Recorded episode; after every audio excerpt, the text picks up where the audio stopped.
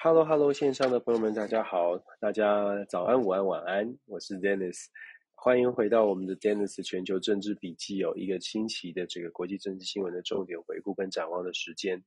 这个星期的开房时间确实是比较诡异一些，因为我的行程一变再变，所以本来呢，我们通常是星期天晚上十点钟，台湾时间星期天晚上十点钟固定跟大家在线上用开房录音的方式来录制我们每一个礼拜的 podcast 哦。但是在这个礼拜啊，因为行程的关系，实在是不得不把这个开房的时间一再的做调整，请大家见谅。不过没有关系，我们用录音的方式呢，还是可以跟大家做一个分享，只不过就麻烦大家就是要用。线上收听的方式可能少一点，这个 少一点听到我这个录音前后的这些这个 这个花絮的部分，我没有关系，重点还是我们每个星期的分享，自己觉得很重要。好，这个礼拜还是跟大家分享几个重要的新闻。当然，因为时间的关系呢，呃，台湾时间现在已经是十月的十一号，美国时间是十月十号，十一号的早上。现在台湾时间是十月啊，十月十号的呃。呃呃，国庆日已经过了，应该怎么说？十月十号的晚，台湾时间现在是十月十号的晚上，美国时间是十月十号的早上。那刚好因为啊，台湾这个国庆活动结束，那蔡英文总统有国庆谈话，所以今天我在第五条新闻分享的部分，我也会把国庆谈话的一点一点这个想法呢跟大家做分享。所以这个礼拜，我想跟大家选择的，我选择的国际新闻，第一个我们从北韩谈起吧，从整个东北亚的局势，从北韩尤其最新的发展，最新的。消息是北北韩升空了一百五十架战机哦，这个部分我来做一个分享。那第二个部分还是也要谈一下乌克兰，乌克兰现在整体的局势，感觉起来呢，战争的气氛又再次升高了。不只是克里米亚通往克里米亚的大桥被炸了，乌克兰是攻呃炸掉了这个炸了这个克里往呃克里米亚连外的重要的桥梁。那呃乌克兰的首都基辅今天就在呃。过去这二十四小时也传出了比较严重的、比较重大的这个攻击的事件哦，所以第二条新闻跟大家谈一下乌克兰，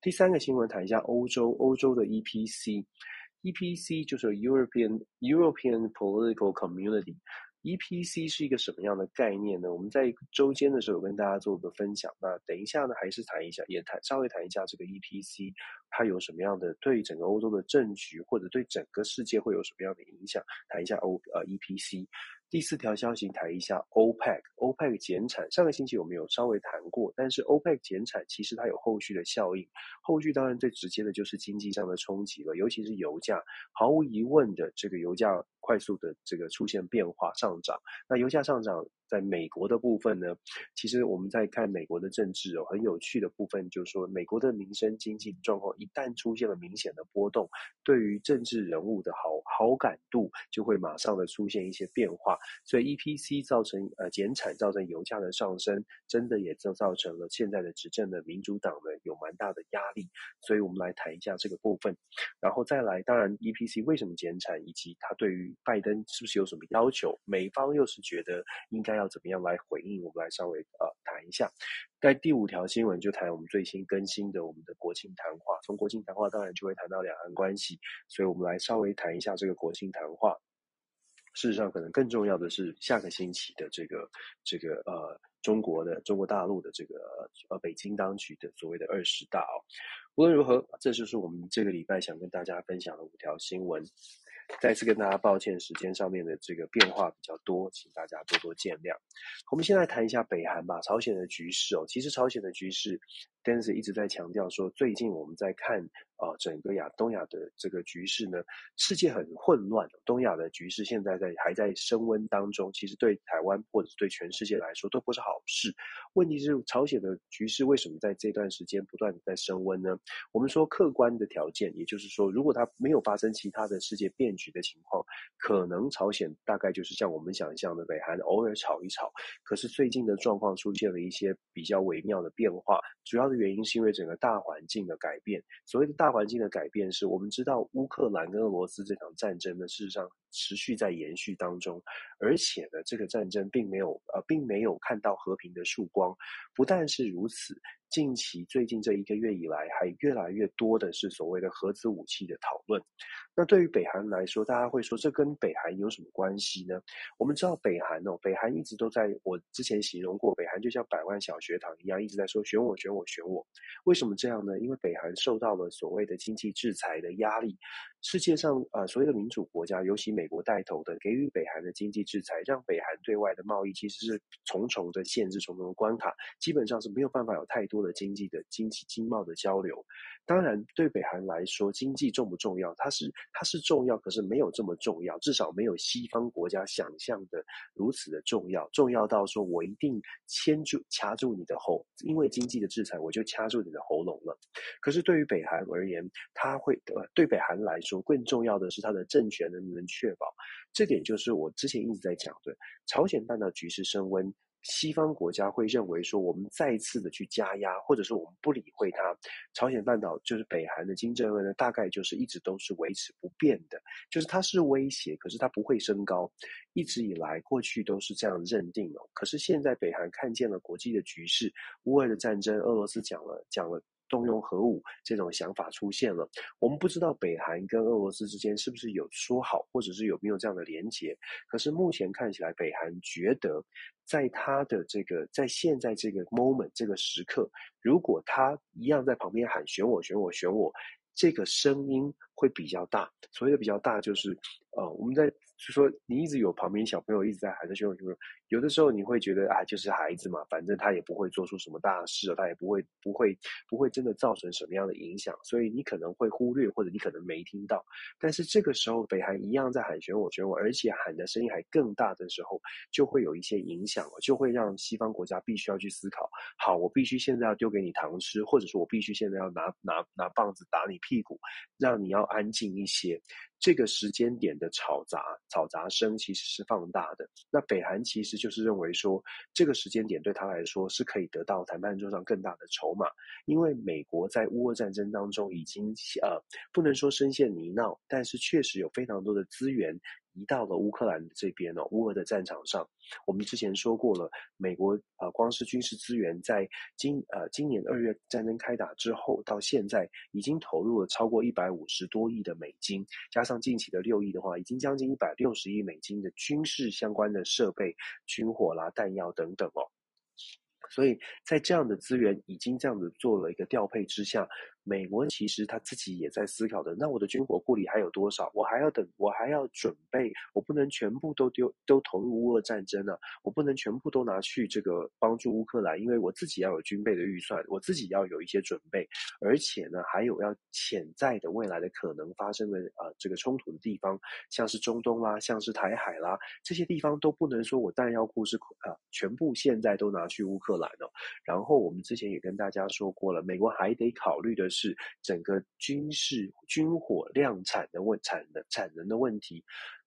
这些军火弹药都不是天上就是掉会掉下来，都不是说现在我们去制造，它不是制造制造玩具，制造这个很简单的这个产品哦。军火不管是飞弹也好，即即使是小型的武器，像是我们知道像什么标标枪飞弹等等，它都是需要时间才能制造出来，而且不只是时间，还有原物料，像做制造这个飞弹呢，制造这些武器都要有一些化学的原物料，再加上现在科技。这些武器可能都要搭载晶片，我们都知道晶片其实现在全世界是很短缺的。在这种状况之下，美国当然它的盘算就必须更加的小心。我们回到北韩。北韩其实非常清楚，就是因为美美国现在非常之必须非常谨慎小心，所以在这个时候呢，如果我喊选我，如果我喊喊声喊得很大声，你就不得不来处理我的问题，然后你可能就会暴露出，你可能就要去反思说，你有多少的筹码来跟我进行谈判，不论是想给我好东西，还是想要责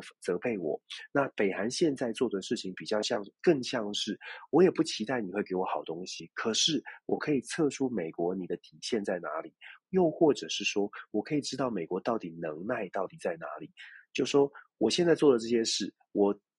非但一直在试射，你的回应是好，你回应试射飞弹，你也回应试射飞弹，然后就看到了这个可能试射飞弹的时候也会出现问题，像是韩国试射呃试这个回应射射飞弹就打到了自己落在自己的国境之内哦。这些消息当然看在北韩眼中，他会觉得我应该要再再再进一步的去去尝试尝试这样强势的做出表态，看看你美国呢除了军事的演说之外，除了军事演习之外，你还会做什么事情？我们上个星期跟大家说。过了，美国除了在军事的演习之外呢，美国其实在官方的说法上已经说已经开始在展在透露出，在不设任何预设条件的情况之下来做谈判，跟过去这几个这这半年来，尹锡悦上任之后，美国其实一直在谈去核化、去核化，朝鲜半岛要去核化，现在说不设任何条件，当然表面上还是说的要去核化。可是，其实美国现在更希望的是不要再闹了。我听到你的声音，我们赶快坐回桌上来谈判。只不过，北韩，我想北韩要的是更进一步的具体的承诺，或者是具体的善意哦。我觉得，那所谓的善意，就看美国是不是派特使，或者是进行怎么样的讨论。现在北韩，我刚刚说了，他的动作是加大的。最新的消息是，北韩又派出了一百五十五十五十架战机升空，史上最大规模。大家在台湾的媒体上也看到了。但是这个我必须要说，就说一百五十架战机，按照外国媒体的这些资源资讯呢，北韩大概偷全部的可以飞的这个呃战战机啊，就是军方的飞机呢，大概是六百多架。那一百五十架，事实上以北韩现在的经济状况。外界在揣测说，一百五十架大概是呃目前状况比较好能飞的，全部都一次的起飞哦。这规模当然是很大，一百五十架，大家想象一下，一百五十架飞机在天天上，其实是其实蛮惊人的。那当然，它是一个秀，它是一个呃，绝对是一个秀肌肉的一个动一个动作。前一阵子就在上个星期，北韩已经飞了十二架上去，就是八架战机、四架轰炸机，做一个军事的军事的展示，就是说威吓威吓的展示。南韩呢这边，到在上个星期十二架北韩战机升空的时候，南韩是派了三十架上去。那现在北韩一百五十架上去，再做一个秀肌肉，我们知道。这个南韩会做出会不会也开始进行大规模的空军的这些操演哦？但是可以看得出来是双方现在是越来越剑拔弩张的，就算是秀肌肉也是越秀越明显。就是我必须要告告诉你说我是玩真的，北韩想玩真的，像我们所说的，北韩想玩真的，他想要的是换上换上真的换上这个换到这个呃呃。谈判桌上更好的筹码，是不是真的想打仗？我觉得也不见得是真的想打仗。可是呢，现在是非常必须呃要求西方国家，至少是美国、韩国，要求他们在所谓的去核化的问题上面，至少要。哦，态度要稍微的调整一下，然后对北韩呢是必须要很认真的去跟北韩进行谈判，这个是北韩真真实想要想要的事情。你说真的战争发生对北韩有没有好处？对北韩来说没有好处的。战争如果一旦发生，呃，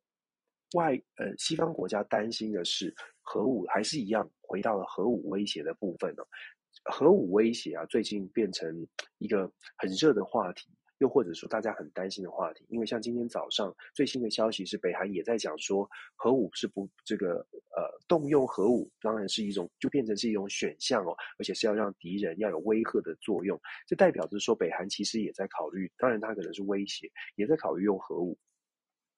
我们讲到核武哦，就说核子武器，南韩是没有的。南韩在美国的帮助之下，当然有共同防御条约。可是南韩自己本身没有核子武器，所以变成北韩有核子武器，它又做它作为一个威胁，对于南韩来说，当然是一个当然是一个很很强很大的威胁。现在的问题就是，如果真的有人动用了核武，不论它是低当量的，也就是小规模的毁灭性比较小的，还是用比较毁灭性比较大的武器，它都是动用了核武。而且动用了核武之后呢，它都必须这个相对的另外一方都必须要回应哦。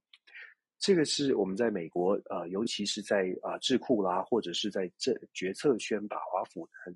最近一直在讨论的话题，就是究竟要如何来面对所谓的核武威胁？这些核武威胁呢，呃，应应该是把他们当成这个只是吹牛，只是只是只是想要这个叫 bluffing，就是只是想要虚张声势，还是要玩真的？过去大家都不不觉得它会发生，但是现在，尤其是在这个俄罗斯。跟乌乌俄战争开始出现战局的变化之后呢，普丁开始用核武的可能性增加了，而且世界各国都开始觉得他可能会用核武。现在北韩又跳出来说要用核武，所以整个不只是这个乌俄战场，俄这个朝鲜半岛的局势也变得更加的诡谲多变。那我会我我的我的大胆的预测，我其实跟大家之前就讲过了，在朝鲜半岛。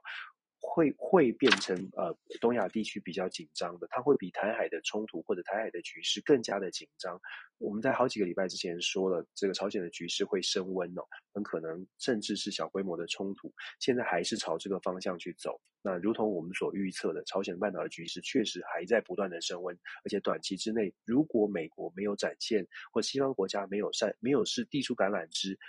选择只有两个，一个是递出橄榄枝，一个是真的是用强势的武力来做压制，秀肌肉秀到对方会怕。可是现在北韩的反应让我们知道了，基本上你要用秀肌肉的方式做出威吓，然后让大家让北韩往后退，说我不要再秀，我不要再做这个军事的军事的操演了。这种路径呢，大概是不太可能发生，因为北韩就是认为我就是要强势，我就是要逼你逼到，就是让你知道说。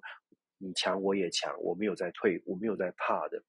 这个就这个就说，我们待会谈乌俄战争也是一样，我们会我们看到了一个非常典型的叫做 escalate。Escalate to de-escalate，就说升升级以降级，升温以降温哦。升温让你觉得啊，这个战争的成本会变很高很高很高，冲突越来越紧张了，所以就有另外一方会开始重新思考，我到底要继续升温，真的要走到兵凶战危，还是我要调整？通常在这通常这样的情况会发生，就是因为呃，基本上就是赌定，就是双方还是有还是做做理性的思维哦，所以。在谈这个 escalate to de de-escalate 这个想法呢，过去长期以来在国际关系，尤其在冲突的研究当中，有这样的说法没有错。可是我们在我们要说的是，这是在双方都还有理智，还在有多方多方思索的情况之下。但是目前看起来呢，让人家比较担心的是，普丁如果被逼到墙角了，他的 escalate to de-escalate。如果这个战战术没有成功，他没有感觉到另外一方是 de-escalate，想要 de-escalate，他不这个主动升温的这一方，他会向他会降温吗？他不降温的话，世界会是朝向什么方向发展？北韩也是哦。升温之后，期待的是美国释出善意，美国降温。但是如果美国也不降温，会是什么样子呢？这是我们最担心的部分。那当然，因为它距离我们很近，朝鲜距离我们，朝鲜半岛距离我们很近，所以我一直在强调，我们要密切的关注韩国的这些局势哦。其实你看韩国，那包括很多朋友的分享，宇宙下面也跟我分享了，韩国本身呢，在这一段 escalate to to de-escalate 的过程当中，韩国的民意是不是出现了一些反转呢？这也是我们。去做要去仔细，接下来要去仔细观察的，也就是说，在在韩国，我们都知道他有服兵役啊，他兵役制度都很健全，也是完整的。在这样的一个国家，在这样子有准备，我们可以说是相对于很多国家来说，他算是对战争有准备的国家。他是不是已经做做好了？他是不是已经下定决心？北韩挑衅，不管你讨怎么样说，好，我们就说最坏最坏的，北韩挑衅，北韩讨厌。那我已经做好了战争准备了，是不是我就说，那我们就来决一死战，是这样吗？韩国的民意是这样的认定吗？韩国的民众觉得我们来战吧，因为北韩太坏了，北韩一直挑衅我，我们来战吧，是不是真的？韩国民意出现了这种想战的，或者是我们就是要要来这个这个来打败北韩？我觉得这个就是我们在台湾可能要思考的。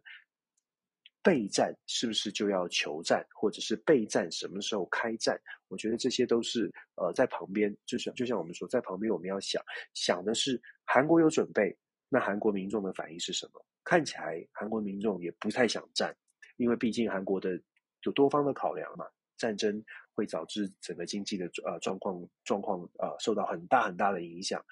就算就算。韩国加美国军事实力很强大，很强大。北韩其实就是纸老虎，或者北韩如果开战了，很快的摧枯拉朽就会输给韩国。我们就算这样子理想的讲他的这个战争的这个实力的比较，就算是这样，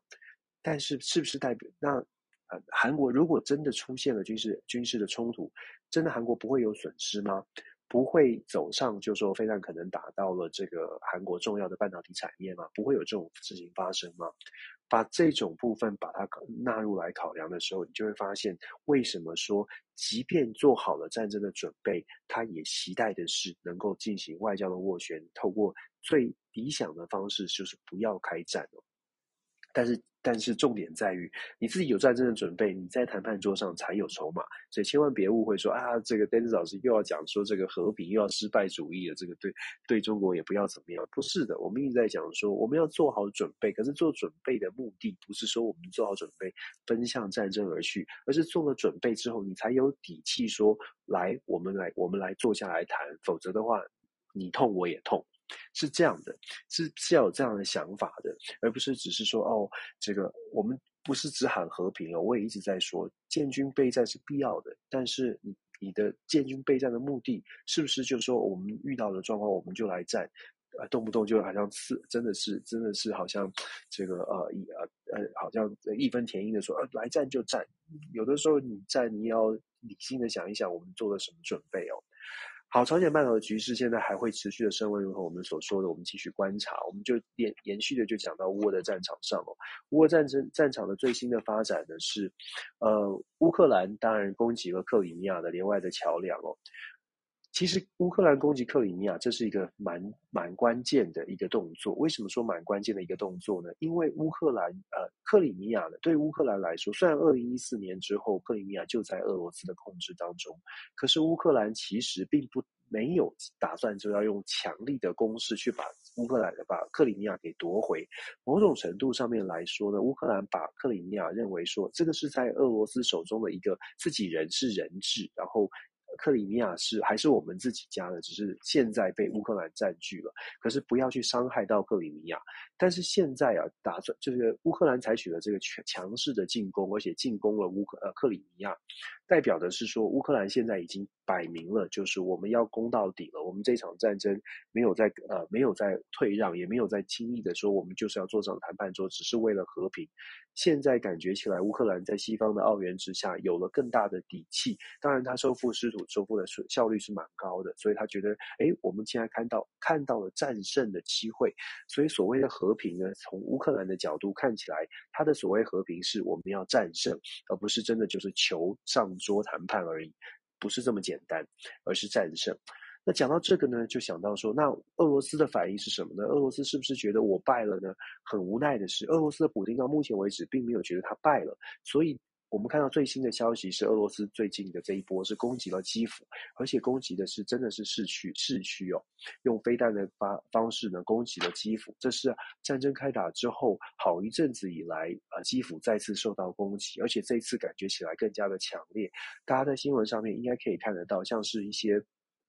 呃，外资，呃，我刚我看到的消息是，包括连三星电子在乌乌克兰的总部那栋大楼都遭都遭到了攻击，不知道是不是有呃这个外籍人士伤亡，还是他们其实已经撤离。但是不论如何，它传递的讯号就是，我们刚刚说了，普丁没有觉得他自己败啊。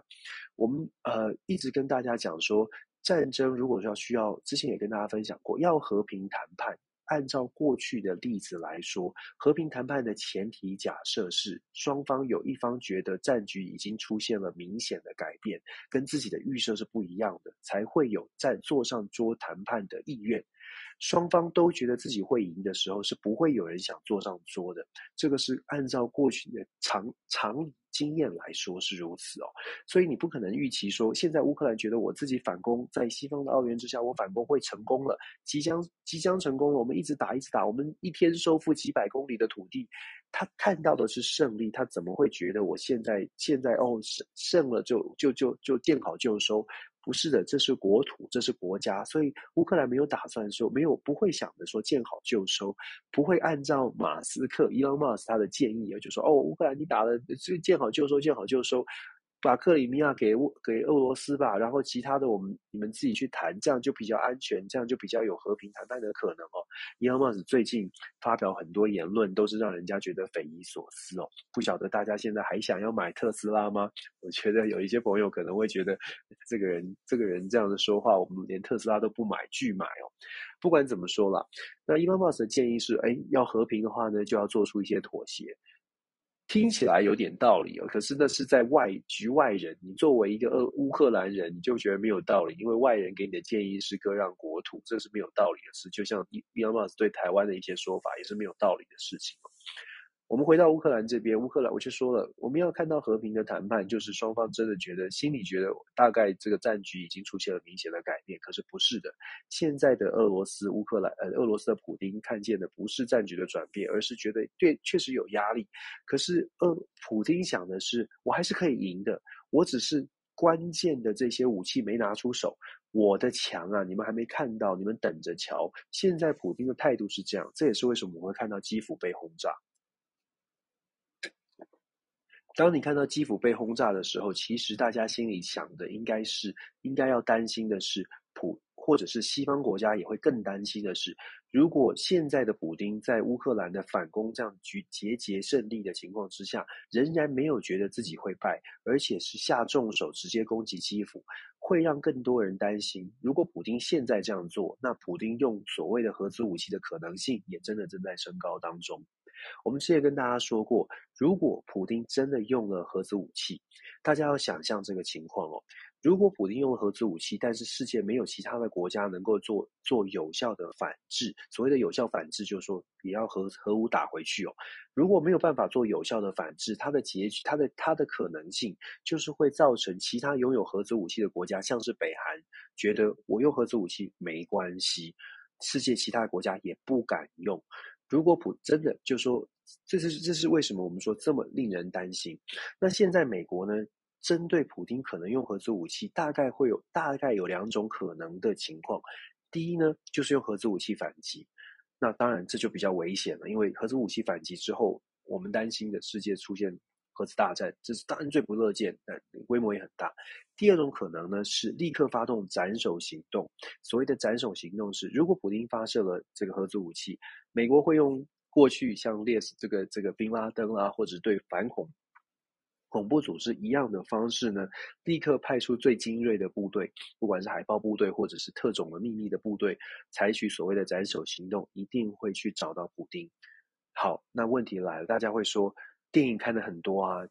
美国的特特勤特勤单位，哎呀，只要出手，一定这个这个这个手到擒来哦。宾拉登也被抓了，可是大家有没有想过，过去抓抓到的所谓的斩首行动抓到的成功的案例，他所对抗的，他所抓的人是恐怖组织没有错。可是恐怖组织能不能跟俄罗斯这样的一个大国的秘密这个安全部队，或者是不不管不管是以前的叫做 KGB，或者现在的现在的所所谓的安全部队，宾拉登的防护机制能不能跟俄罗斯普丁的防护机制相比？我这样子讲的意思是说，斩首行动当然是美国一个选项之一，可是我我会觉得。呃，斩首行动如果要在普丁身上成功，它的难度会远远远远比我应该讲三次。其实大家可以想象得到了，会远远的比要猎杀宾拉登或劫杀任何的恐恐怖组织的头目要难的太多太多。当然，有一个前提是，普丁身边的人仍然对他忠诚、忠心耿耿。如果窝里反，那是另外的故事。但是如果只是单纯的想要用。这个所谓的斩首行动，来让这个呃普京尝到苦头，我觉得美国这美国这边呢，也要嗯也有很大的挑战了。这么这么说吧，俄罗斯是这样，北韩也是这样。斩首行动没有大家想象的，像电影电影里面想的这么这么的这么的这个容易哦。即便是当时的这个追捕宾拉登，都有美军人员的伤亡。当时呃，其实海豹部队，即使是海豹部队出动，都有伤亡。那更何况是要挑战一个整个以国家为为为为机制来保护的。这个元首啊，所以我们说，如果斩首行动其实难度很高的话，美国能够选择的项目就是因应所谓的核子武器、核子攻击一旦发生，真的就大概呃大概真的就也就只有使用核子武器，这就是我们所所担心的。我刚刚讲了乌克兰现在乌俄战争现在的这个局势呢，我之前跟大家预测，我说我自己大胆的预测，我说这个乌克乌俄战争现在才会再继续紧张，会再次升温。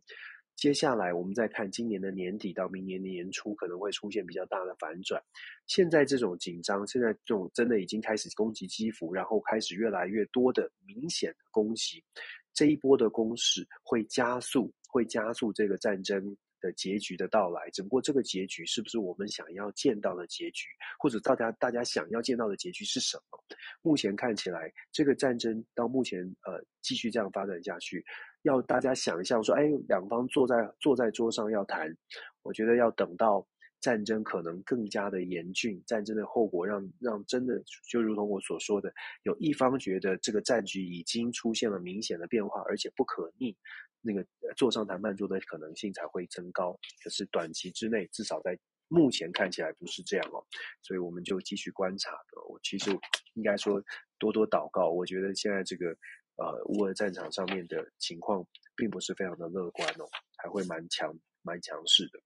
从乌俄战争，我们就谈到周边的国家如何来应应。周边国家的应应方式呢，现在又在谈一个新的计划，就是法国总统马克宏所提出来的所谓的 EPC（European Political Communication） 啊，Community，就是欧洲政治社群。这个欧洲政治社群呢，它比较特别的地方在于说，它不仅仅是 EU 的欧盟国家，还包呃不仅仅是欧盟国家、北约国家，它还包括了所谓的非北非非欧盟的国家。所以这二十七个国家再加上十七个非北约的、呃、非欧盟，抱歉，我一直讲北约，北约还包括美国，其实不是。欧洲欧洲政治社群呢，这个。组织新的会啊，召召开了新的第一次的大会召开了。那开了之后呢，大家都来了，来了四十四个国家，等于是二十七个欧欧盟国家加十七个非欧盟国家。这个 EPC 啊，它引起了很多的关注，因为它是一个很大的大拜拜。呃，讲说大拜拜，也也也没有负面的意思，就是说很大，大家都都大家都来了。可是我相信所有的朋友呢，只要有参加过集体行动、集体会议的，就会知道。当你的 conference 啊，或者是你的会议越大的时候啊，你这个人多口杂，我们就会遇到非常典型的所谓的集体行动的困境、集体决策的困境，就是 collective action 或 collective decision 啊 dilemma，或者是 problem，就是大家的意见这么多，每个人都有不同的意见，你如何来凝聚共识？联合国基本上很难有共识，我们都看到了，而且就算有个共识，大概象征性的意义也比实际的意义大，因为大家的意见真的差别太大了。那欧洲共同社群，它也是，它也会遇到同样的部分，同样的问题。我们很快的说，它有什么好处跟什么呃正向思考，跟稍微遇到一些缺点。正向的思考呢，是它点出了几个问题，确实是欧洲希望携手合作的。这次的这个 EPC 呢，马克宏主要谈的就是说，希望大家可以赶快的先解决当务之急。第一个是能源危机的问题，也就是能源价格不断的高涨，这个跟乌俄战争其实是有直接的关系的。能源的问题要如何来解决？未来不能完全的依赖俄罗斯，那这个问题应该如何解决？那这是这是呃点出正正向的部分。我们说正向解读啊。点出问题，能源问题，还有所谓的难民或移民问题，对欧洲来说，这也是很重要的。很多的这个相对不稳定的国家，很多的呃民众是在欧洲地区游走，在游游这个游移的。这个对是对很多的欧洲国家来说，它都是一个社会经济上面很大的挑战。所以，法国总统马克龙提出这两大问题，在这个会议上面，希望大家来共同解决。那这是我说的正向的考虑哦，还有什么正向呢？另外正向就是我像我刚才一开始说的，四四个国家呢，团结力量大，你知道把这个筷子全部都有有一根筷子折得断，两根筷子也折得断，三根筷子、四根筷子越来越多就越来越折不断嘛。这个呃四十四根筷子，我们就想象这理想的状态是四十四根筷子，如果有团结合作、有共识的话，那你就很难打败啊，你的力量就很大啊，这是一样的正向思考的部分。再来一正向的部分呢，是我们看到了脱欧的英国也加入了。之前英国在在一一直在思考说要不要加入，要不要加入。但是英国的新首相 Charles 决定他要去加入，加入而且要去开会。这传递一个讯号，就是比较正向的讯号，就是说，哎，那英国虽然脱欧，脱欧是市场上脱欧是很多的经济的考量比较多，那在政治上，英国还是愿意跟欧洲来做做一些合作。所以欧洲的呃英国的加入呢，传递一个比较正向的讯号，就是说，哎，那整个欧洲像是英国。其实欧盟国家最在意的，欧盟国家以外的非欧盟国家，大概最最强的，毫无疑问就是英国。那英国的加入，基本上也让这个欧洲共政治政治社群呢，看起来，哎，感觉起来是把大家凝聚起来了。好，我们说这是正向的部分的，那我们来说说什么 pros and cons，我们来说说比较比较大的问题。问题第一个是，第一个就像我刚刚讲的，集体行动会有很大的问题是没有办法达成共识，所以这是第一第一大问题。那第二大第二个问题呢是，他基本上这是第一届嘛，马克龙为了要召集大家来，事实上他只希望大家这个大家一起来一起来参加。可是他不，他没有特别要求说，你要你有你去来参加需要什么样的承诺，也没有什么要求，所以基本上这只需要大家 show up 就好了，就是来照相，四十四个国家一起来和排排站，至少证明了我们还是愿意坐在一起谈判的，所以这个是你可以说是正向，正向说啊，至少坐在一起。可是呃，稍微的这个缺点就是，我们也知道他真的要能够落实，其实落实所谓达成共识，然后有有。这个能够做出什么行动，其实还有很长的时间要走。那再来呢，他也点出了这个这个 EPC 的这个架构，其实也点还点出了这就不是短短短板的所谓的呃这个缺失或者是缺这个弱点了。他是点出 EPC 的这个提议呢，事实上点出了两大问题，就长期以来在欧洲地区的两大问题。第一个问题呢是。EU 跟 NATO 是欧洲地区比较主比较大的这个集体集体的组织哦。可是大家想一下，深深再仔细去思考一下，EU 跟北约组织这两个组织为什么在乌俄战争当中没有办法扮演好调停的角色？这两个组织啊，事实上它都某种程度带有一点反对俄罗斯的这个这个态度立场哦。EU 跟俄罗斯，呃，EU 跟北约事实上都没有办法做到乌俄战争的调停，主要的原因就像我说的，他带他成立的刚开始就是觉得，哎，我们要跟共产苏苏联当时的共产苏联做出一些区隔，所以本质上这两个这两个组织就会跟俄罗斯是有点区隔的。俄罗斯曾经提议加入北约，当时在克林顿总统任内，他曾经提议过，普丁刚刚上台的时候，他提议他要加入北约。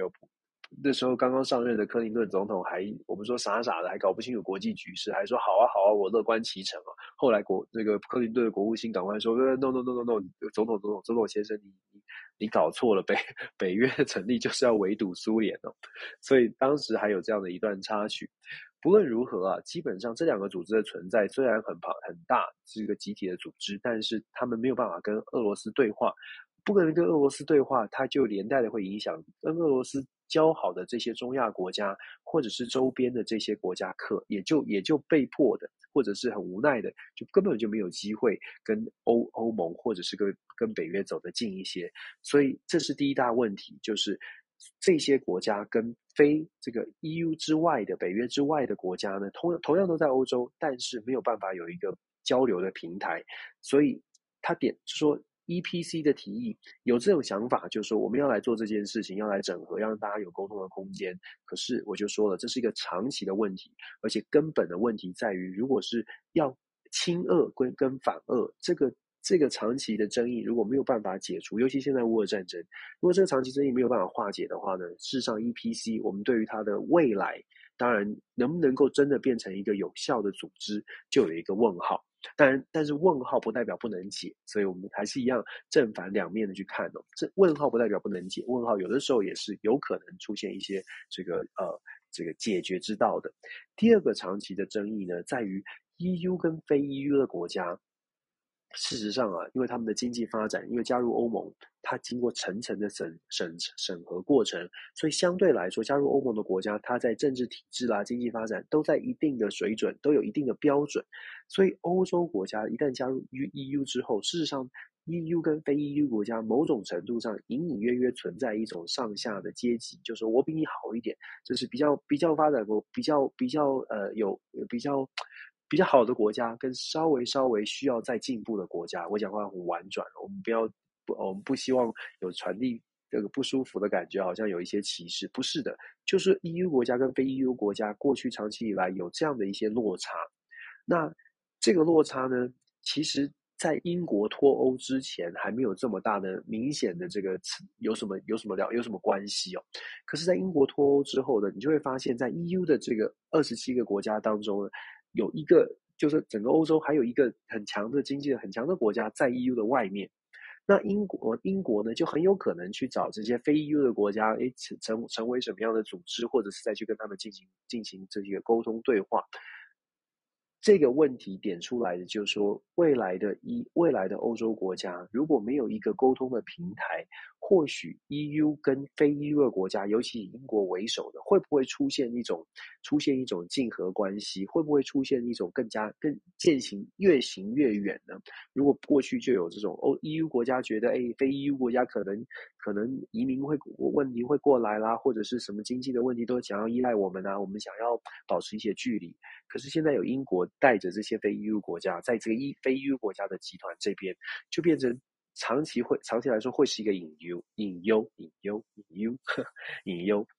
总而言之啊，欧洲国家整个欧洲大陆呢，现在四十四个国家凑在一起，他们要讨论的话题，刚刚我们简单的说，就是非常的复杂，而且长期长期以来的这个呃。潜在的危潜潜在的矛盾跟争执是非常多的，所以大家也就可以想象了，这个 EPC 为什么会让很多人觉得啊，这就是法国总统马克宏又来搞一个新东西，为了为了自己的 legacy，为了自己的这个声望。他想要去做这个欧洲共同体的头，但是又在 EU 里边又没有办法得到所有人的认同，所以他把这个范围扩大，去争取一些很一直一直想要加入加入欧盟的，或者是想要争取争取一些相对开发落后的国家一起来参加，去支持他这种大团结的这个这个想法。那不论如何，确实马克龙这一次的 EPC，哎，至少第一次会议召开了，至少照片照完了。接下来是不是能够按照理想的前呃方向来前进？老实说，大概没有人可以有一个完整的答案哦。可是各国很确定的是，各国都有自己的盘算。各国加入 EPC，想来看看，如果你是任何一个国家的领袖，我想你大概不会说 no。为什么？因为新的活动，新的。你看到大家都参加了，你会说：“哎，我不参加，我不参加，我自己，我自己，我就是所有，我不想跟大家走在一起。”不会，你一定会很害怕自己漏了什么。就是然后就像就像是我们出去这个大这个你在路在路上有的时候那种心理心理效应哦。路上那边人家那边喊说大减价大减价，走过路过不要错过，就是这种概这种概念。你就算觉得关我什么关系，我现在过得很好。但是你你家也没有买东西，可是他旁边大减价一直在喊，一直在喊，你就会被吸引过去看一看。结果呢，莫名其妙家里就多了一些菜刀啊，什么什么锅碗瓢盆之类的。我想可能朋友们有过这个家庭生活经验的，就有这种就有这种经验哦。有其实很类似的，这心态上，就说有人提议 EPC，你不敢不加入，你总要看看。未来再来说，我要不要，我要不要 commitment，我要不要有承诺要做什么事情，以后再说。但是 EPC 的加入呢，我不要错过。所以法国的马克龙确实在某种程度上来说，他提议这个的第一届的会议是成功的。但是后续我们要看的是，到底马克龙的这个提议他是有长远的思考，还是他只是说，哎，我就是来，我就是把这个会办好之后，以后再来，以我自己得到了一些这个声量，以后再来说。就像我说的，各国都有自己的盘算哦，大概都不敢说我我不要参加，生怕漏掉漏掉了什么。你看现在的国际组织都是这样哦，现在很多的国际组织或者是所谓的经贸合作的倡议，一开始愿意一开始就加入，比后续要加入容易的太多太多，不管是 CPTPP 啊，或者是这个呃。这个这个呃，东南亚国协等等，总而言之啊，国际的这些组织，你在一开始的时候，如果你有机会加入，大概现在会越来越多国家会这样思考啊。你有有机会加入的时候，你如果放弃了，你要后来再加入，就要层层层审查。而且现在这些组织都喜欢谈，就是说，呃，要有新的会员加入，要所有的人全全体的合意通过。为什么要这样呢？这样才能够确保每一个国家，每一个一开始加入的初始会员国，它不论国家的大小强弱，它都有一种声音。所以你会我们会发现，现在新成立的这些组织，不管是经贸合作等等等的组织哦，基本上它大概的规则都会变成是要所有的全体的会员一致合意，而不是像过去可能投投票过半同意就可以。现在大概都是比较比较倾向是这样的，因为这样才能够保障。所有国家的权益，至少对于小国来说，那当然就像我们说的，这也是为什么我会在之前，尤其在我们分析台湾到底有没有加入办有没有办法加入这个 CPTPP 或者是 RCEP，呃，难度很高，难度很高的原因就在于这个规定是如此。只要有任何一个国家他会觉得，哎，这个这个台湾加入了，这个会影响我的，会影响我的经济啊，会有一些抗顺。只要有任何的国家有抗顺基本上就很困难，呃。这个这个这这实话是这这个，我知道这样说呢，大家会觉得，哎呀，对早上好像没有信心，对台湾没有信。我不是对台湾没有信心，我是对于这个制度，这样这样的一个机制，这样现在的国际的现实是如此。我们当然可以想办法找找解决之道，想办法各个去突破各个国家，譬如说这样。可是我们得把实话先丑话先说在前面，先把障碍先告诉大家，而不是先告诉大家，哎，我们可以，我们要努力加入 RCEP，或者是我们要努力加入 CPTPP。先把告，先把真实的状况、真实的困境告诉全体的国民，让大家去想说，这个困境我们有没有办法解决？我们。我我们的台台湾人很聪很聪明，不需要好话，我们需要实话。我一直我一直喊的事情都是同样的，我们需要实话，我们不需要安慰跟安抚。台湾人有自己的勇气，我们有想办法。我们一直以来最厉害就是想办法。台湾人的头脑都很活的，包括我教的台湾学生也是如此哦。你头脑很活，你会想办法，可是我得知道真实是什么，我得知道现在到底是什么状况。如果一直告诉大家说，哦，我们朝着这个目标迈进，我们朝着 RCEP，我们朝着 R，我们朝着 CPDP 的目标方向去努力，这不是实话。所谓的不是实话是，应该是说，我应该哦，我不，我不，我不应该说这不是实话，我应该说这个是理想。不是我们有，我们不是我们在克服重重难关之前就可以达到的，不是我们努力就可以达到，不是我们按照自己的努力可以达到的。我们需要的是很多的，呃，很多的技巧，很多的说服。那我觉得这个是要告诉大家的。抱歉啊，这个这个这个听起来这个很很负面，其实不是的，就是说。知道发生什么事情之后，真的就有办法找到答案。我觉得这才是这才是应该面对的事情。好了，讲到这个礼拜的第四条消息，OPEC 一样的，这就是困难啦，困难来了。对拜登来说，这就困难了。拜登遇到的最大的困难，我们说整个乌俄战争在爆发之后，造成全球能源的短缺。这不仅仅是，然后油价的高涨，这不仅仅是拜登的问题，这是全世界共同问面面对的问题。那现在 OPEC 国家，它。看起来没有打算要站在美国为首的西方国家这一边哦。事实上，中东地区的国家，尤其是沙乌地阿拉伯，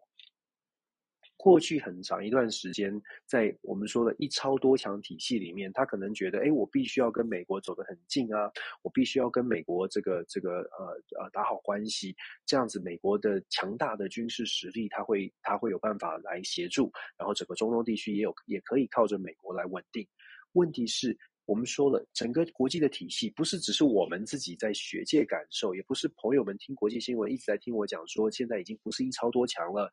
呃，现在是现在基本上是一个这个这个呃这个这个超强也不再强了。就美国也不再像那么强了，这不是我自己在说而已，这是全世界有着共同的感受，所以现在国际变局才会这么多，才会感觉起来很混乱。因为每一个原来觉得有一个仲裁者，有一个人，有一个国家坐在后面拍桌子，大家会小心听话的，这个局势，这个体系已经不见了。没有这样的体系之后，各国最直白的、最直接的做法就是我要自己强大起来。我即使是跟美国谈判，我也不会完全的听话。沙乌地阿拉伯就是最好的例子。沙乌地阿拉伯带领了欧佩国家，事实上针对美国提出的要求，很显然的不完全的配合。以前是买单，现在不买单了。不买单呢，你会发现，如果是以前。就像我们说的，各国都会去试探，你现在美国到底是真假，真的假？你现在美国到底有多少的实力？你到底能够拿出多少好处给我？或者你到底能够拿出多少多强的军事实力秀给我看，让我觉得，哎呦，我还是跟你做朋友好了，我不要跟你作对哦。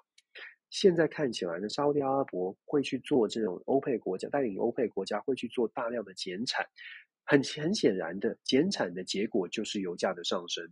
油价的上升是拜登不想见的，所以拜登才会跑去沙乌地阿拉伯跟 nps nbs 见面。可是没有没有效果，没有效果呢，再次证明了现在的沙乌地阿拉伯认为你美国大概就是这样了。大概就是来跟我谈一谈，而且你你表达的弱势让我觉得，那我应该要自己强势，我得靠自己站起来。我应该要跟中国、跟俄罗斯、跟其他的国家，我也来保持关系。我不见得要挺俄罗斯、挺中国、挺其他的国家，但是我沙乌地阿拉伯站在我沙乌地阿拉伯的角色，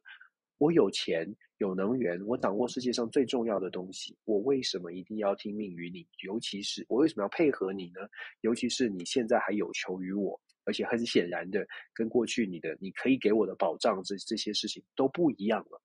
在这样的状况之下，就像就像我说的，欧佩国家减产，能源价格上涨，对拜登而言，它是一个很大的挑战。拜登要如何去面对这个问题呢？现在看起来，拜登又转过头来，想要希望去去寻求国内。我们知道，其实美国美国自己有产石油的，美国自己有产能源，而且能不能增产呢？可以。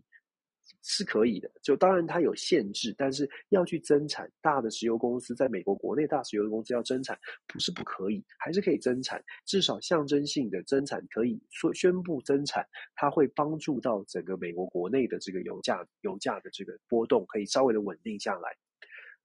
当欧佩国家说要减产两百万桶一啊。的时候呢，事实上，整个油国际油价就从我们上个礼拜在跟大家分享的时候，说是跌到八十几块。乌俄战争开打的时候，一度飙到将近一百二十五块一桶，后来跌到八十几块，就是近期跌到八十几块。欧佩国家就是用这个跌价来去强调说，哦，这个会有这个造成损，造成我们的损失，然后造认为说油价太低了，快速的很短的时间做这样波动，欧佩国家要减产，然后把油价拉上来哦，在。上个礼拜宣布之后呢，油价就从八十几块，现在涨到每桶百呃九十几块。那当然，美国美国这里的油价也上升了。美国自己这边油价上升，直接就会接下来就会影响了这个所谓的市市场的价格啊，通货膨胀都会受到影响。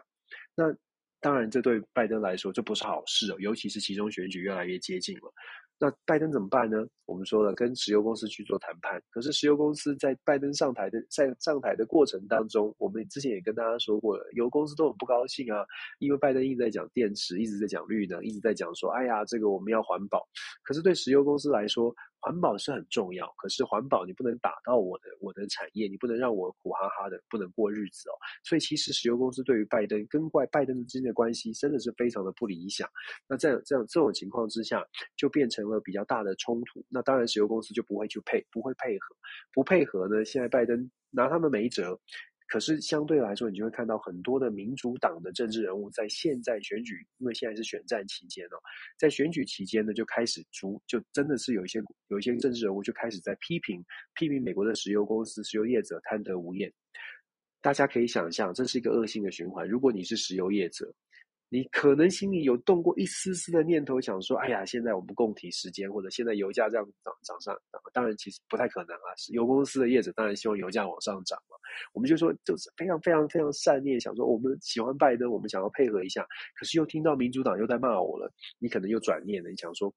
算了算了算了，我我想不好不容易想要帮忙拜登一下，结果你们这些民主党的这个这个政治人物在选举的时候又把我们骂一顿，又骂骂我们说我们这个这个这个。既得利益者，我们就是要等着油价上升，然后要要要好像这个吸人民的血一样，当然你就不会愿意。所以现在变成对民主党来说，欧佩国家减产，我们看起来像是一个国际事件，可是对美国来说，它是一个国内政治一个很大的冲击哦。目前看起来，当然民主党还是要再再次说，目前民主党在在这个其中选举看起来呢，呃。在众议院的部分应该，应该应该没有办法再过半，参议院大概还能稳得稳得住哦。对于拜登而言哦，接下来在二零二二年的十一月啊八号选举完之后呢，进入到拜登第一个任期的后半段，呃。几个月之内，我们大概就可以看出，接下来几个月之内，我们大概就可以看出来，拜登到底有没有办法再继续进行他的这个呃这个第二任，或者继续想到他的第二任。不过目前越这个迹象越来越看起来呢，是拜登虽然不松口说他要不要选二零二四，问题是他的条件、他的能力正在往下、往下、往下衰退哦。所谓的能力是他在政治上面的影响力，大家对他的猜测会越来越多。我们政治很现实，其实世界是世界社会，就是有的时候就是有很多的现实成分。当越来越多的金主或者是这个呃支持者开始去思考说，二零二四这个总统他虽然是现任总统，可是这个总统很有可能不能连任的时候，这些人包括企业、包括金主那些支持者就会开始去寻求可能性的第二个人、第二个人选。那目前看起来，拜登。继继续竞选连任二零二四的机会还呃不是往上升，而是往下降。从他的能力，从他的判断，从种种的迹象看起来是往下降的。那会造成什么下什么样的情况呢？就是我们会看到民主党会开始这个群雄并起。当然，党内的纷扰纷扰也会越来越多。当然，共和党这边也是问题很多啦。我们之后可以好好的跟大家聊这个美国国内的政治，尤其是接近其中选举的时候，很多事情都会很有趣哦。共和党，大家我们之前都在说川普，川普，现在大家可以先，我先跟大家预告，大家可以去关注佛罗里达州的州长，这个叫 DeSantis。DeSantis 呢，他在。呃，共和党内的声势是一直往上窜哦，尤其是川普遭到遭到一些司法的司法的这个困境的时候，DeSantis 的这个呃声势现在不敢说如日中天，但是确实持持续在上升当中。年轻很有争议，但是他很年轻，他很多的他很多的这个呃做法跟说话的方式呢，其实很合共和党保守派的这个胃口哦。相对于民主党现在台面上可能出现的人物，你知道，知道民主党现在在台面上讨讨论二零二四的人物，除了拜登之外，大家去看有一些媒体分析的前前十大或前五大的人士哦，你看到你你看到这个呃这个 Bernie Sanders 也在这个可能人人选当中，你就会想说，嗯，这个是一个什么样的状况？Bernie Sanders 比拜登还要再年长，所以在这种状况之下，嗯。我会觉得大家看一下，看一下这个共和党的人士哦，共和党的这个这个新秀，我觉得蛮有可能的，蛮有可能二零二四会出现一些变化的。好，这个之后我们随随着选举选举逼近，我们再来做分析。今天最后一条新闻跟大家讲的是我们的国庆文告，蔡英文总统的国庆文告，就国庆的这个演讲呢，很多人都很关注，很多人说，哎，都会造成什么样的影响？其实四平八稳，我必须说四平八稳。蔡英文总统其实一直以来为什么会在美国也好，或者在全世界认定他是一个稳定的远远稳定的总统，原因就是因为他对外的发言其实都是相对稳定的，不管你听起来是不是比较强硬一些，或者是稍微柔软一些。基本上都在那个，我们说政把如果把一条线政治上面的意识形态或者政治立场把它拉成一条一个光所谓的光谱，把它拉成一条横的线哦。蔡英文总统总总总是在中间的这个中间那边游移，他有时候硬，有时候强硬，有时候有时候软温和，基本上就在中间的部分游移，他不会让你觉得他超级强硬，也不会让你觉得他超级软弱，所以基本上他的任何的文告，不管是元旦文告还是国庆的演说。主轴轴轴心都没有改变过，然后呢，他今年强，今年谈到了所谓的四大韧性啊，啊，四个方向，四个韧性。其实你回顾，大大家都比较健忘。我们自己自啊回去回去看，就是啊蔡总蔡总统在二零啊一六年，呃就上任的第一年到现在，其实他的讲话基本上都是在强调说，哦，台湾有自台湾要自己靠自己，然后再强调说台湾要走出去，强调韧性。二零一九年比较关键，因为二零一九年呢是蔡英文总统在选举之前，然后二零一九年他谈到了中华民国台湾是台湾人民的最大共识，在那个时候之后才开始台湾出现了所谓的中华民国台湾的说法，在此之前呢其实也是中华民国就讲中华民国台湾讲台湾，但是因为在二零一九年开始谈中华民国台湾，所以就开始越来越多中华民国台湾的这样的说法，所以。国庆文告啊，事实上就像我说的，蔡英文总统一直以来都是相对稳健的。我们比较我们要去观察的是，呃，以以以国世界民主国家来说，像是第二任任何的民选元首、元首民民选领袖的第二任，尤其是倒数第二次，就是接近到他任期尾声的时候，通常他们的演说重要性都比较，就是说对国家未来方向的重要性都在。逐渐的在下降哦，不是不重要，而是逐渐的下降。毕竟他的任期就接近他的任期的后半，但是呢，对于政治意涵，也就是传递出来的政治讯号，不管是他自己，或者是对他的政治政党来说，他传递出来的政治讯号是上升的。所谓的政治讯号，就是说这个讯号是必须要能够延续到接下来。包括后来的大选，包括接下来在他自己的阵营当中，任何民选总统都是这样，在他自己的阵营当中呢，是不是会延续这个路线？会不会有人延续的他的这个说法，继续跟着走哦？这种政策或者是方向的一致性，所以某种程度，我来解读，我如果我解读呃总统的这个国庆演说的话，我会觉得当然就四平八稳。然后他丢出一个球，或者是丢出一个一个方向，接下来呢，不论是民进党的任何的政治人物，大概就会就是希望能够朝这个方向去前进。那这个方向，呃，也是想要传递给所有世界上的其他国家去观察的。这就这个就是目前蔡英文总统的的想法，也是呃未来。这个执政党执政的这个政党，他想要带领台湾朝的朝向的这个方向，政治的宣告，政治的意涵是蛮强的。很多的媒体啊，在谈这个呃，谈了几次中华民国啦，像什么十六比一啊，四谈四十八次台湾，谈三次中中华民国。事实上，当然了，这个不是没有完全的没有意义，就谈几次中华民国，谈几次台湾，代表他心中比较重视什么什么什么。其实，但这是，但是这是我们都知道的事情。我很直白的说，这是我们都知道的事情，就是在台湾，有人是比较台湾派，有人是比较中华民国派。但是这两派为什么在二零一九年的时候，蔡英文总统会说中华民国台湾是最大共识？它确实是最大共识。目前的最大共识就是我们都在这个岛上，就是中华民国台湾。所以，不管你是去数他讲了几次中华民国，讲了几次台湾，其实我们还我还是一样的，一直以来我都在说。台湾其实需要的是团结了，就是你可以有不同的立场，一直在讲民主，讲了什么四大韧性，讲了民主经济的自民，坚持民主的民主的这个自由的体制。如果大家回回去看蔡英文总统过去谈的所谓的四个坚持，在二零一九年，四个坚持：坚持自由民主的体制，坚持这个呃两两岸互不隶属，坚持主权不能不容侵犯，坚持中华民国的未来是由台湾人民来决定。这四个坚持，其实任何的总统大概都是讲一样的话。那当然，中国大陆或者是北京当局也会做出相对的回应。北京当局的回应呢，老实说，就说呃，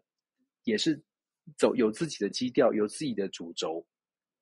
也不会也不会随之起舞，也不会说做做出相对应的回应。北京在讲北京的话，台北在讲台北的话，就是中华民国台湾在讲台湾的话，北京在讲北京的话。中华人民共和国在讲他们的话，这些现在就是两岸的困境就在这里。两岸的困境在于说，其实都是就是各说各话，就是完全没有一个交集。不管是不是有递出橄榄枝，对方接受的对方是不是觉得那是一个橄榄枝，都是很大的问题哦。所以在两岸没有对话的情况之下，我这个不论是国庆文演说文、元旦文告，那就是一个各说各话的情况。那我这边特别还要讲的，就是说，在今年的国庆演说当中，有一点呢，我觉得也是反映某种程度反映出台湾现在要做到的事情，那就是国防战力的提升。今年的国庆演说跟过去，其实你过去回看过去几年呢，今年讲国防讲的蛮重的，就所所谓的讲的蛮重，是指说蔡英文总统在演说当中特别提到了国防预算今年的提升，强调。提到了台湾有自我自我防卫的决心哦，那这个部分他其实他讲的呃当然是对国人讲，可是其实更更重要的一部分，我想可能是也是向也也是要向向这个美国或者向全世界去宣告说，台湾其实自己自己会守护自己。那我们就要自己回回过头来，我们关起门来，自己在台湾自己问自己了：台湾是不是做好了？真的像像呃演说当中所说的，我们做做好了自我，我们是是不是真的有了自我防卫的决心？我们是不是真的去做了什么事情，让我们有底气的说我们在防卫上面有了有了有了呃有做到一些事哦？自我防卫的决心不是国防预算增加的问题而已。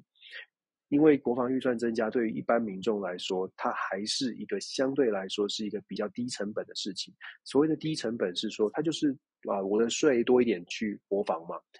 对于现在包括听众的朋友、听听友、听众的朋友、听众朋友们，或者是对于任何人来说，大家也可以去想一想，就是说。当政府告诉你说国防预算要提升，你的感受会不会很冲击你？会不会直接的说，哎，我影响我的生活了？其实不会的。这也是为什么我去我用我所谓的低成本，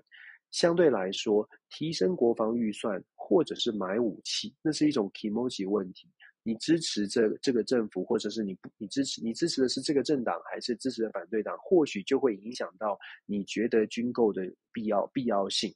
那是因为你喜欢这个政党或不喜欢这个政党。换了人执政之后，你可能这个另外一个政党上台之后，告诉你说要再买更多的军购，因为你的个人的好恶，你又觉得哦，这个是必要的。这就是台湾现在很大的问题。换党执政之后，可能态度又不一样。对同样的事情，我们怎么样来去调做一些调整？我们怎么样去正视这些问题？就如同我所说的，全国全这个防卫意识这种事情呢，并不是说我们花了钱就是真的有了防卫意志，甚至我要说，花了钱，如果觉得花钱就可以提升我们的自我的自我的防卫的能力，事实上是比较像是自欺欺人的一种想法。那这我真的会讲的太再直接，这个没有酒后都没有人拉住我，不管了。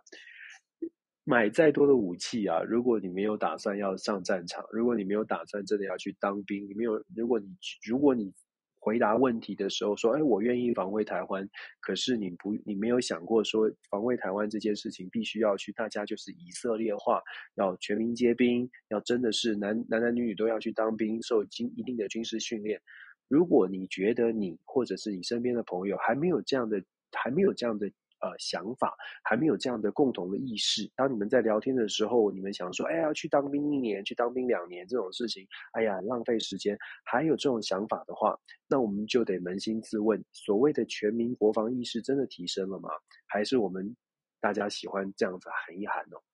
我觉得我一直都说，台湾需要的其实就是诚实。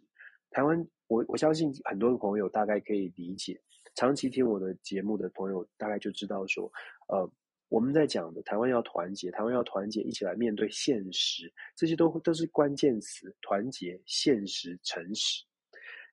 如果大家喜欢听好话，喜欢听这个呃，我们是 number one，喜欢听我们的气很足，这个我们兵强马壮。其实有的时候我们自己想一想，真的是如此吗？不是长他人志气，灭自己威风，而是想要自己威风，必须要脚踏实地。这是我一直在强调的，脚踏实地好重要。我们在呃跟跟华府的智库在开会，或者是呃参加所有的座谈。美国这里很紧张，觉得台海的局势冲突正在升温，台海局势是紧张的。那美国一直在问说，台湾到底准备好了没？台湾到底准备好了没？我们想要告诉我们的外国友人说，我们准备好了，不用担心，我们准备好了。可是我们自己在家里想的时候，你真的觉得我们准备好了吗？这不是要要好像吓大家，而是我觉得其实准备好这件事情，并不需要觉得好像准备了，我们就是真的要要要战争了。也不是啊，准备就像我们考试，你从你你你遇到考试，你就是得得要面对这个考试，你就是只你一定会面对的，那你就是要一做好一定的准备，这个是我们需要的。我们需要的不是每天在安慰说啊，放心，这个考试很简单，这个考试没问题，这个一点都不难，对这个呃这个对方很弱。我们不是要听到这个，我们要做。我们在从小到大的所有的考试，老师们都是叫你说要要把考古题做完。所有从小到大所有的考试都告诉你说很难很难，你要做最难的准备，你要不断去挑战。我们要把那个那个什么奥林匹亚的数学都拿出来做。为什么要做这些事情？因为你做好了充足的准备，你坐在考场上的时候，你会胸有成竹啊。你我们要我们需要的是能够安安稳稳的坐在那里，完全不用担心。我们我们要有这种底气，在经济上我们要有这样的底气，在军事上我们也要有这样的底气。我们坐在这里，虽然我们很小，可是我们完全不怕。现在台湾有没有做到？我们完全不怕呢？这个是我们大家要思考的问题哦。这也是为什么我们在看国际新闻，我们要看真实面，不是只看啊漂亮的地方，漂亮的故事。天天都可以听得到，可是真实的故事不见得有人说给你听，因为它不好听，它不会有阅听人，它不会有，它不会有 follower，不会有人按赞。听完之后只会觉得，哎呦，怎么会这样？怎么很悲观？也不是，我觉得这就是为什么，我觉得是是知道现实之后，你反而会觉得，哎，我很清楚，我很清楚我要干嘛，我很清楚我要朝什么样的方向去找解决之道。有些朋友跟我说，Dance 老师，为什么听完你的、你的、你的这个分享，都觉得好像好像要皱起眉头，好像要觉得很担心、很担心？”我应该这样说：我觉得，呃，听完之后，听完我们分享每个每个礼拜的国际新闻哦，嗯。我我也不能说大家听完不要担心，我只能说听完之后，我希望大家用正向的态度来面对，就是知道我们遇到了很多的挑战，知道我们应该做什么准备，可能告诉你身边的朋友，在听好消息之余，我们听一些现实，听一些比较残酷的部分，然后我们一起来做，我们让。让我们的生生活能够真的比较有保障，是当你看到身边朋友都在做的时候，当你看到大家的生活都开始哎，好像有一个方向在做准备的时候，你你会也会觉得整个社会动起来，整个国家可能觉得有一个方向，而不是吵吵闹闹的，天天都在讲谁谁又是谁了。有的时候看台湾的新闻，我不知道大家怎么看，但我会觉得看台湾的新闻，有的时候觉得。怎么怎么在吵的是这些事情？怎么怎么这些事情都在都在那么高的版面，都在都在这么重要的位置？我想，呃，也许很多朋友也会有这样的也也会有这样的怀疑吧。就是我们 deserve 更好的新闻，我们 deserve 知道更多真实的事情。对，所以这个是为什么我们坚持要做。今天这个分享呢，开开房的时间很奇怪。我刚刚在一开始的时候跟朋友们说。我因为开会越来越多的关系，所以每一个礼拜星期天晚上十点钟的时间是固定的开房的时间，也固定我录制录制 podcast 的时间。但是现在开始出现一些变化，必须要做出一些调整。像我现在所在的时区，现在其实我是刚刚从早上呃早上五点钟开始开房来录这个 podcast，原因是因为我的飞机行程改了，所以我必须今天等一下啊八点钟就要去赶飞机哦。